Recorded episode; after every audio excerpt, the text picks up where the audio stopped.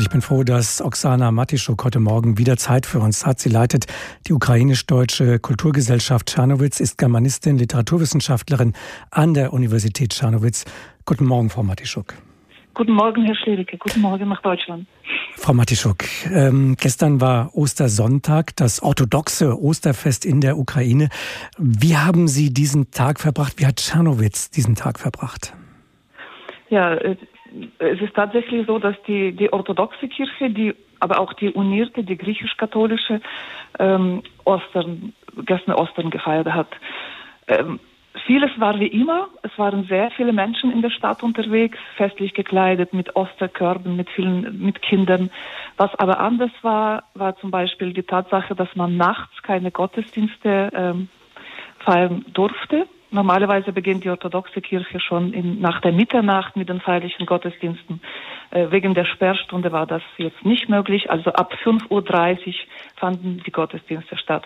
Was mich persönlich sehr gefreut hat, waren die offiziellen Meldungen, dass es keine besonderen Vorfälle gegeben hat. Äh, in der Region nicht, aber wohl auch landesweit nicht. Und das ist ja nicht selbstverständlich, wenn wir verstehen, dass es zumindest zwischen der ukrainischen orthodoxen Kirche und der ukrainischen orthodoxen Kirche, die dem Moskau untersteht, ja große Spannungen gibt. Wie haben Sie insgesamt dieses Ostern erlebt? War das äh, ein bedrückendes Fest, weil es an bessere Zeiten erinnert hat, die ja gar nicht so lange zurückliegen? Oder ähm, konnte diese frohe Botschaft des Osterfestes noch durchdringen zu den Menschen? Ja, sehr, ja, ich, ich würde sagen, das eine wie das andere hat gestimmt. Es waren viele Menschen in der Stadt, auch ja sehr viele Geflüchtete, die aus Interesse gekommen sind, weil hier vieles anders stattfindet. Äh, die Stimmung war trotz allem feierlich. Andererseits äh, wissen wir natürlich, dass es für viele, die aus ihren Heimatorten vertrieben sind, keine, keine besonders gute Stimmung herrschen kann. Ähm, ich habe Gäste in meinem Haus aus Mariupol und aus Kiew es war auch spannend, mal gemeinsames Frühstück zu machen und auch Unterschiede festzustellen. Ich glaube, das war für viele Familien in der Stadt tatsächlich so. Und in den Massenunterkünften ging es wahrscheinlich ähnlich zu. Sie haben mir vor der Sendung geschrieben, dass es auch Aktionen für die Soldatinnen und Soldaten an der Front gegeben hat. Wie sah das aus?